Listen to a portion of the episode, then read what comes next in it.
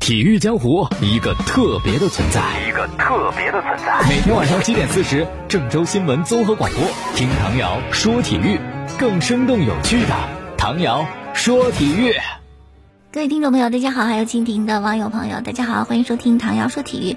昨天晚上七点半那场球呢，是中超这一轮的最后一场比赛，是上海上港对阵天津泰达，两队的实力显而易见的有差距，而且呢外援的人数上也是不匹配的。所以说这场比赛啊，想见着天津泰达就得输。那么比赛过程是怎么样的呢？诶，天津泰达先进球了，是上半场第四分钟，阿奇姆彭他们唯一的外援突击以后赢得任意球的机会。荣浩开这个任意球，皮球打在人墙之后呢，滚进了大门的左侧死角，稍微显得有那么一点运气。而上港呢，先落后，也稍微有那么一点点尴尬。半场快结束时，第三十九分钟，于海的打门呢，泰达门将杜佳把球拖了一下，但球下落的时候呢，早有预判的洛佩斯，哇，他的直觉真是太好了，近距离补射得分。半场马上要结束的时候，四十四分钟，奥斯卡的传中球，王申超俯身头球得分。这样的上半场结束，上港终于逆转二比一领先。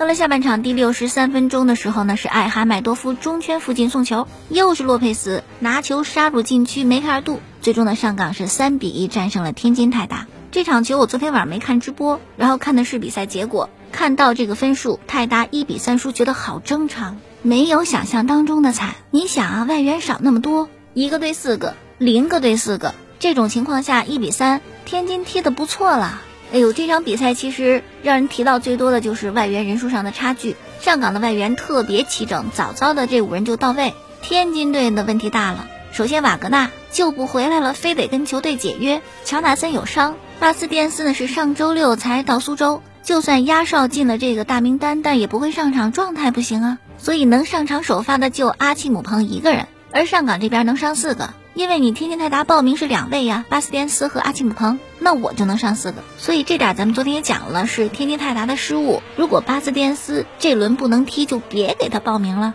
如果你不给巴斯蒂斯报名，上岗只能上三位外援，你报了名上四位，明显的天津泰达吃着亏呢。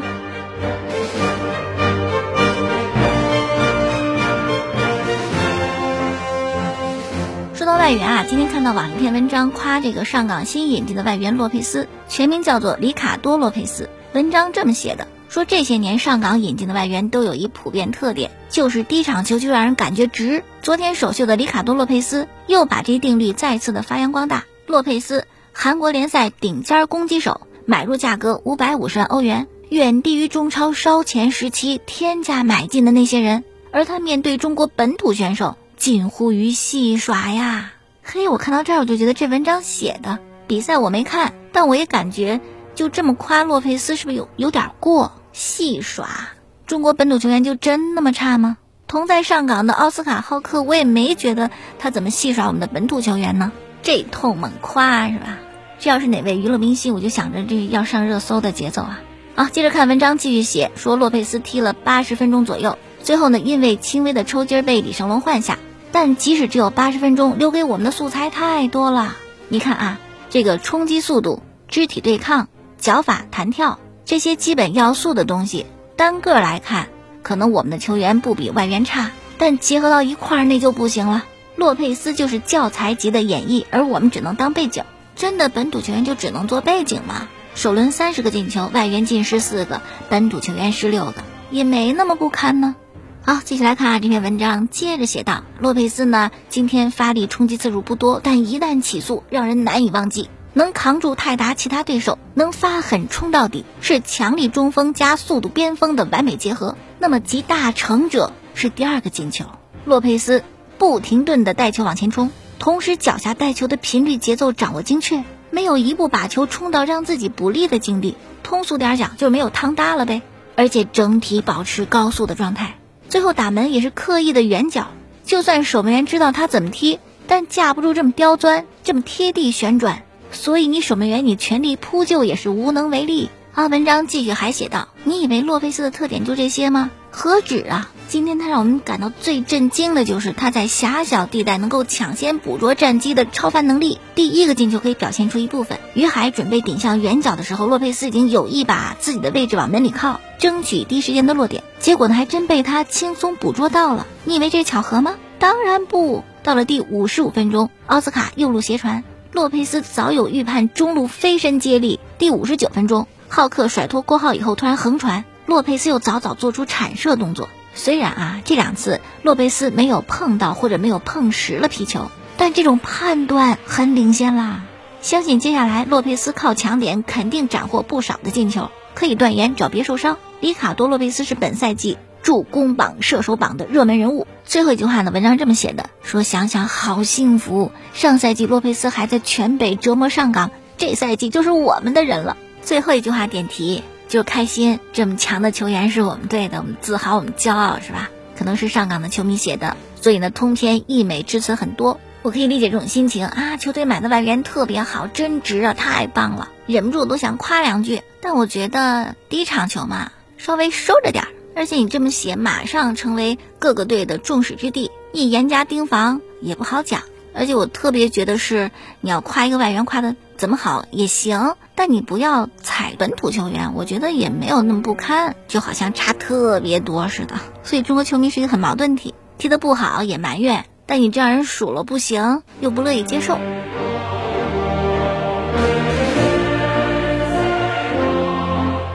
好了，继续还是这场球有一个误判，下半场刚开始没多久，上港的后卫头球解围的时候呢，皮球飞向自家球门方向，然后呢滚出了底线。当时是上港门将严俊凌准备用脚停球的，可是没有停住，然后球呢咕噜咕噜咕噜，哎，就滚出了底线。因为上港后卫解围嘛，应该是一个角球的，但边裁怎么就没看到？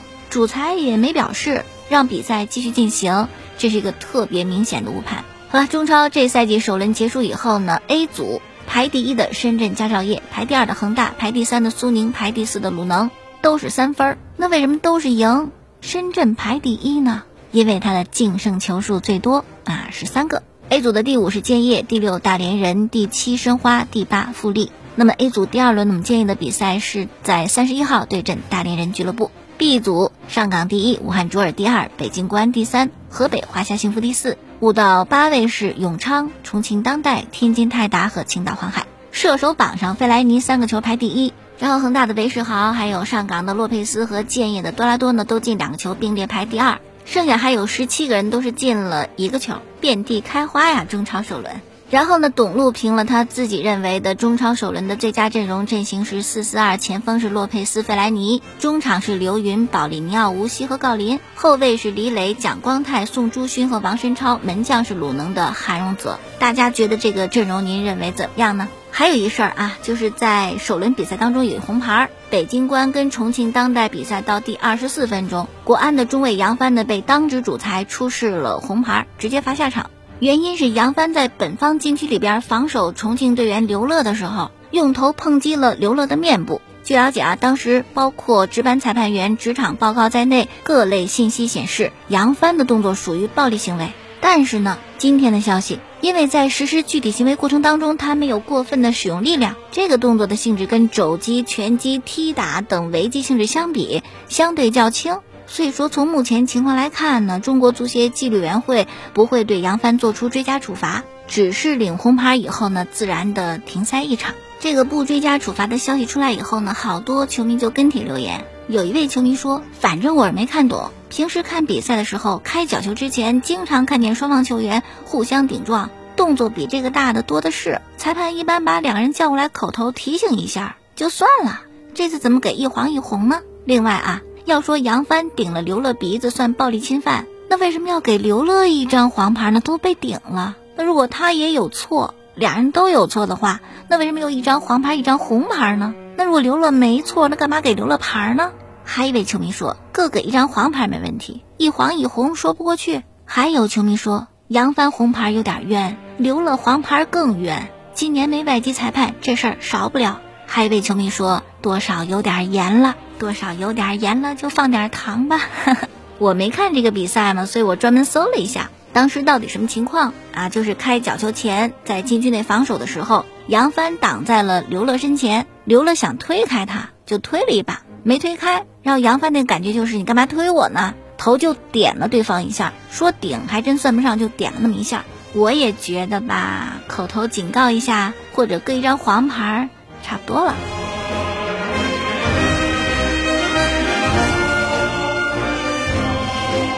好，继续来看，昨天亚足联宣布，G 组和 H 组的小组赛及东亚区八分之一的决赛到半决赛阶段比赛都会在马来西亚进行。G 组有恒大，H 组有上港。这两队的亚冠赛程呢，都是从十月十七号开踢，然后到十一月一号结束。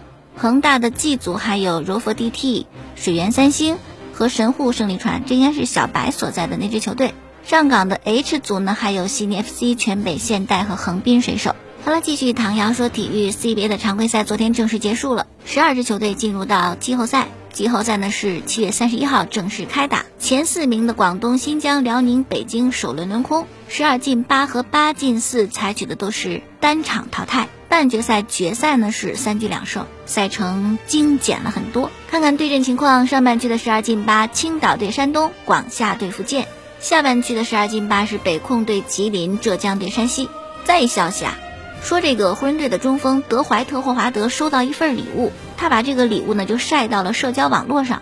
什么礼物呢？快船的当家球星卡瓦伊·拉纳德送的自个儿代言品牌的球鞋。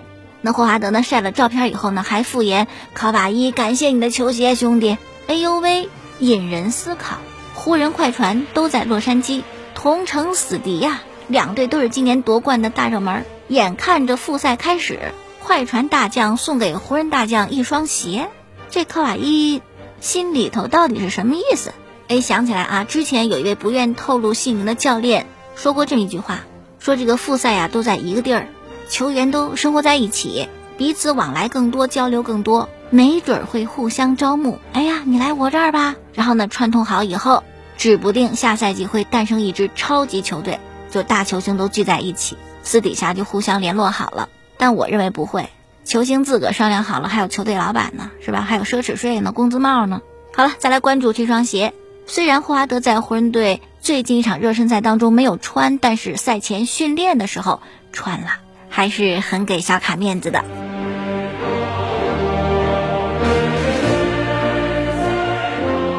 其他的消息，利物浦的主教练克洛普当选为联盟教练协会评出的年度最佳主教练。